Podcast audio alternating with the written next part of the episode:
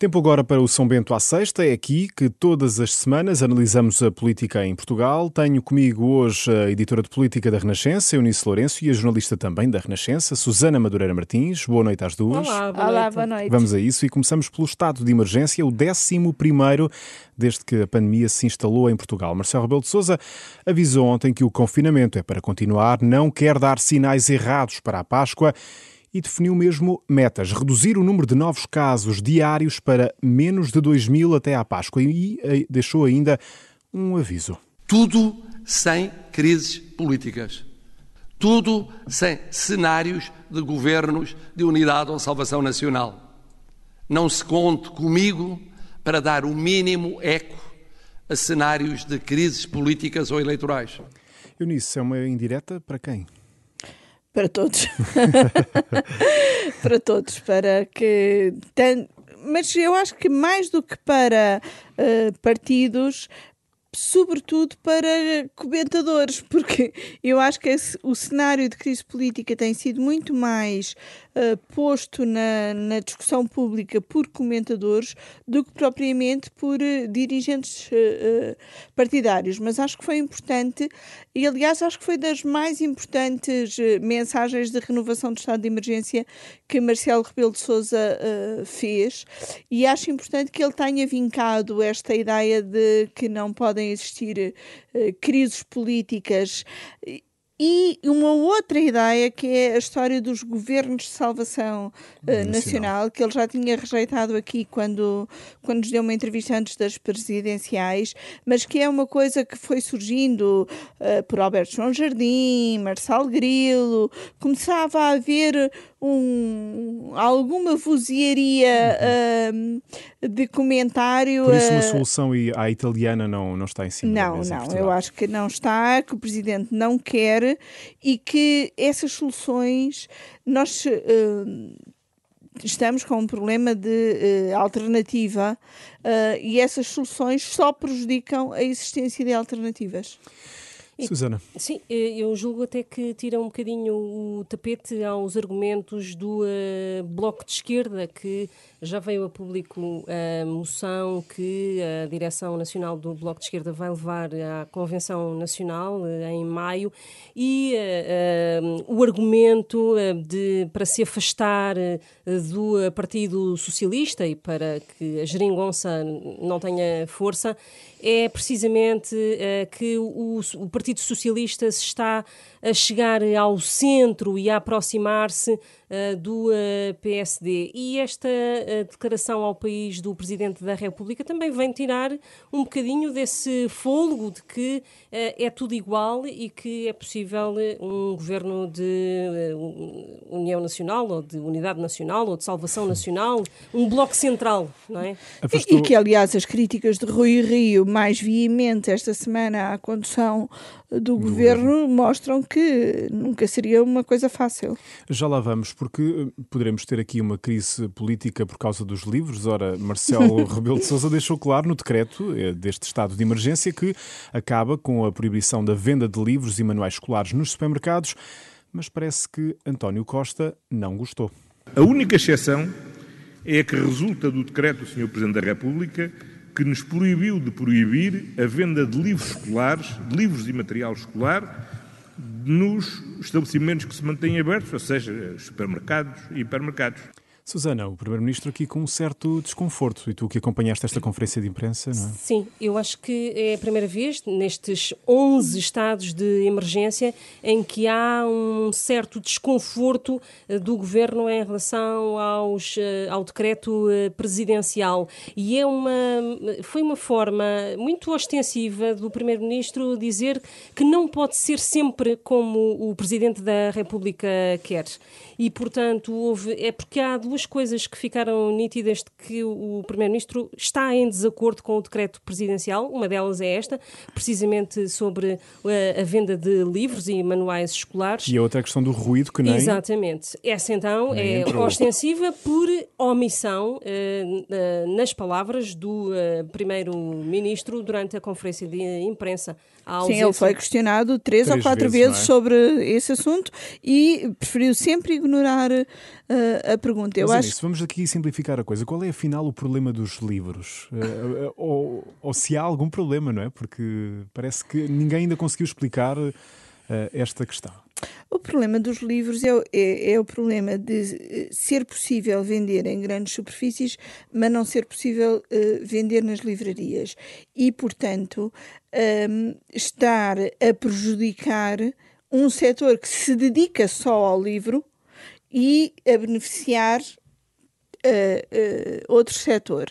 Era como se uh, também fosse permitido é que sim, nós não tivemos este problema no primeiro confinamento, não houve estas uh, proibições. Os, os super e os hipermercados podiam vender de tudo, inclusive roupa. Neste confinamento, o governo decidiu ter estas uh, proibições todas. Primeiro decidiu abrir a toda a gente o postigo, não é? A questão do postigo tornou-se uma questão nacional. Depois, face aos abusos, fechou os postigos e proibiu que os super e hipermercados vendessem produtos uh, de outros setores que não o alimentar, no fundo.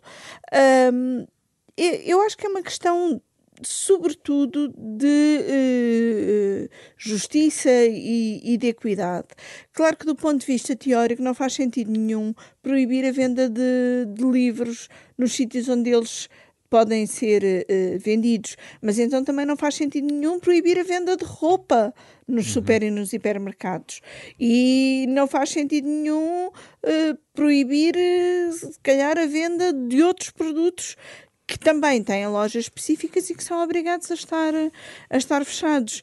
E, portanto, ao abrir aqui uma exceção para os livros, então porque é que não se abre uh, também para a roupa. A nossa indústria têxtil também precisa ter sítios onde, onde vender.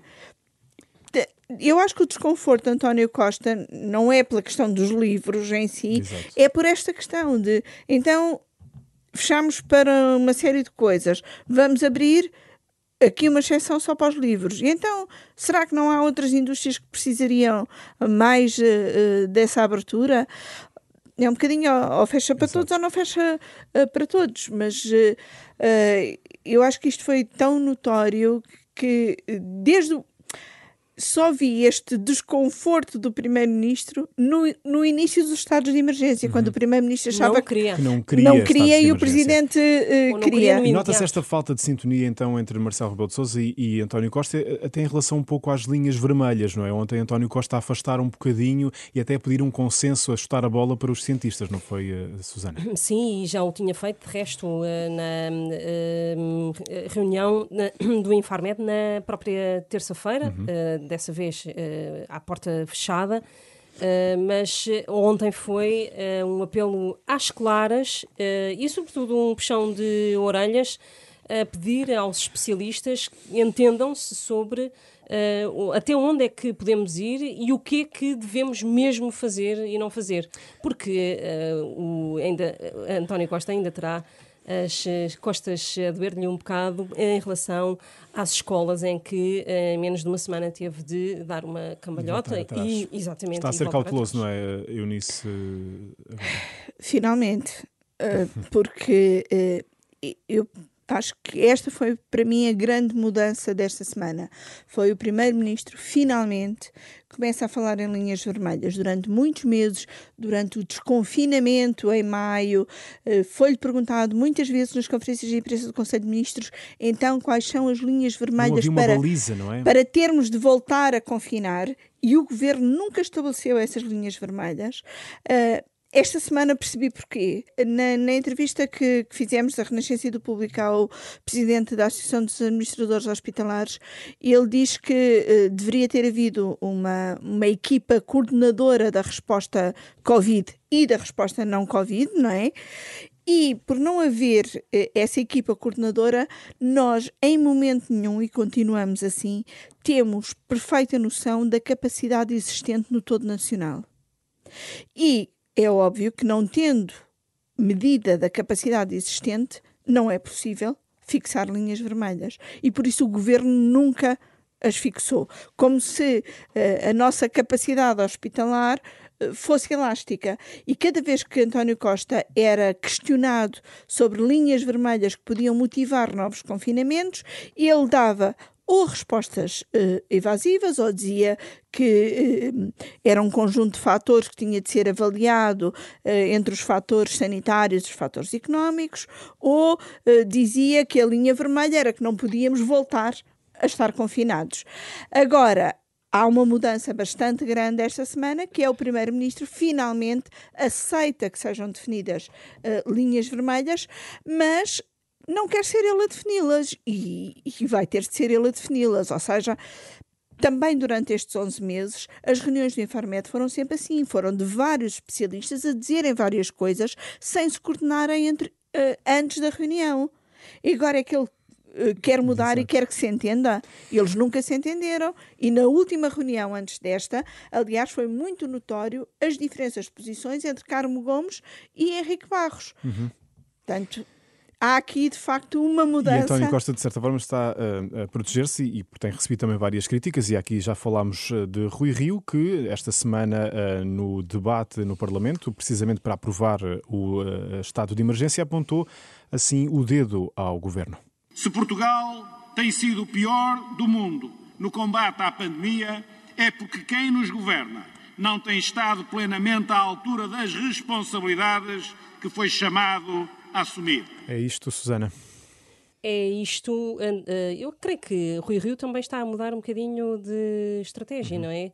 Uh, tentar uh, descolar-se um pouco uh, de, ok, eu aprovo mais um estado de emergência, mas as críticas também vêm surgindo em crescendo também para não haver a tal a ideia de uh, que é tudo igual, que os partidos são todos iguais e que o, o, PSD está aqui apenas para dar a mão ao Partido Socialista e ao governo.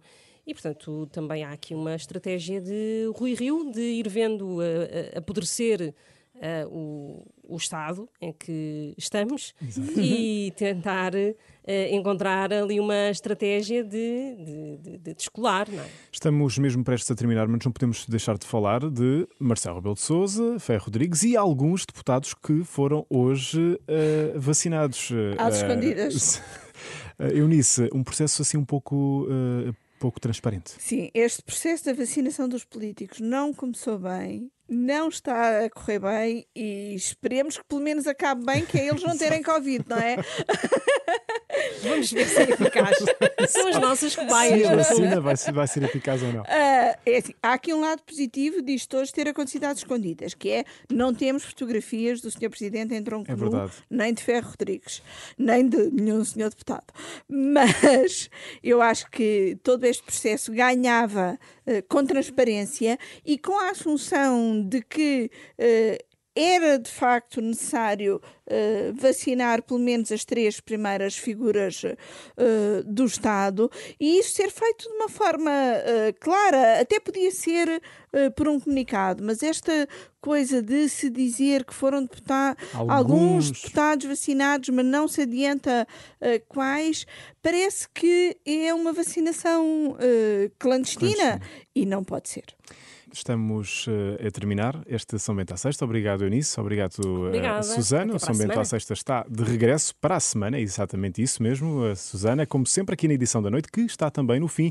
Já a seguir, tem aqui na Renascença ensaio geral com a jornalista Maria João Costa. Obrigado por estar desse lado. Fico bem, fique em casa. Bom fim de semana.